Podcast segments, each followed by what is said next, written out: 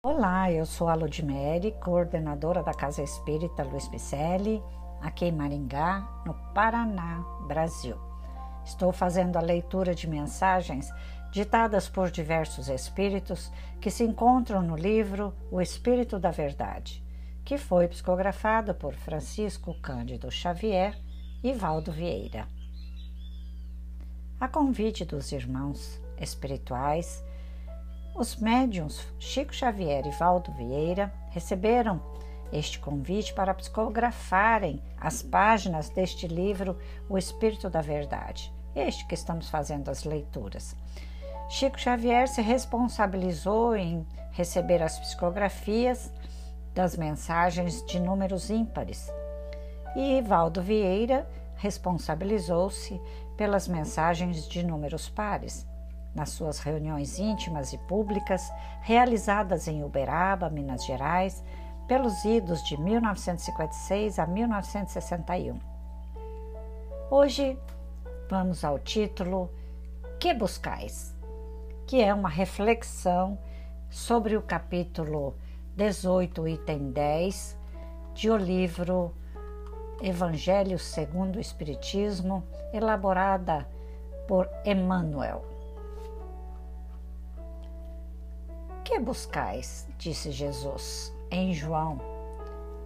Esta simples indagação do Senhor aos dois discípulos que o seguiam é dirigida presentemente a todos os lidadores do Espiritismo, diante da boa nova renascente do mundo. Ao obreiro modesto da assistência fraternal, exprime a voz superior a reclamar-lhe os frutos na colheita do bem ao colaborador da propaganda doutrinária, representa a interpelação incessante acerca da tarefa de resguardar a pureza dos postulados que consolam e instruem. Ao orientador das assembleias de nossa fé é a pergunta judiciosa quanto à qualidade do esforço no cumprimento dos deveres que lhes compete. Ao servidor, da evangelização infantil, surge a interrogação do Divino Mestre, qual brado de alerta relativamente ao rumo escolhido para a sementeira da luz. Ao portador da responsabilidade mediúnica, inquire Jesus pela aplicação dos talentos que lhe foram confiados. Ao aprendiz incipiente da oficina espírita cristã, constitui adequada sindicância quanto à sinceridade que traz consigo, alertando-o para os deveres justos. A cada criatura que desperta em mais altos níveis da fé raciocinada, soa a interpelação do Senhor como sendo convite às obras em que se afirme a caridade real. Assim, escuta, no mínimo, em cada lance das próprias atividades, a austera palavra do condutor divino, convocando-te à coerência entre o ideal e o esforço, entre a promessa e a realização. Analise o que fazes, observa o que dizes, medita em torno de tuas aspirações mais ocultas.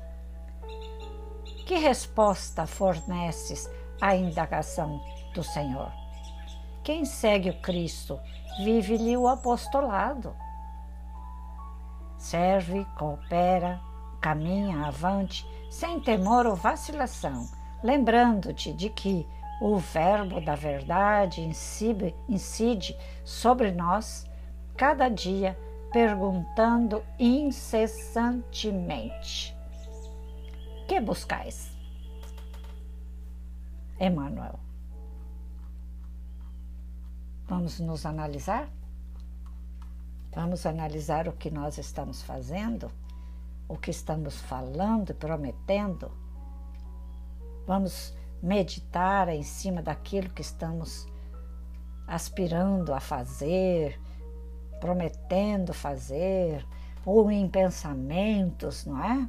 Muitas vezes eu me pego assim raciocinando: que obra eu vou fazer agora? Que, que eu desejo para minha vida, quero somar mais, quero fazer mais, mas eu estou começando a obra? Mas será que eu estou fazendo aquilo que eu estou meditando? Será que eu estou botando em prática? Quem segue o Cristo vive-lhe o apostolado, segundo a palavra aqui neste Evangelho. Que buscais? Então precisamos saber responder essas perguntas, principalmente essa pergunta que Jesus nos fez lá na Bíblia. Isso não é espiritismo apenas, é bíblico.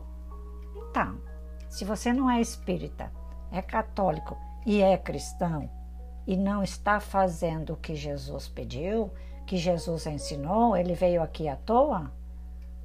Será?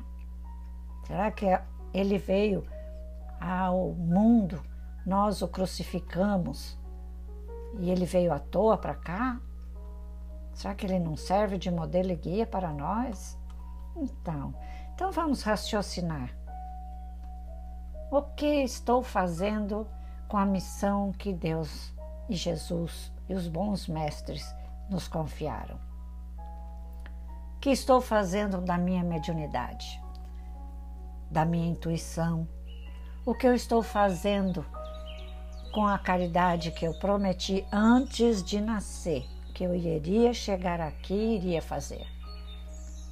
Será que estou fazendo? Ah, mas eu posso responder assim. Ah, mas uma horinha só por semana está bom ir lá na igreja. Será?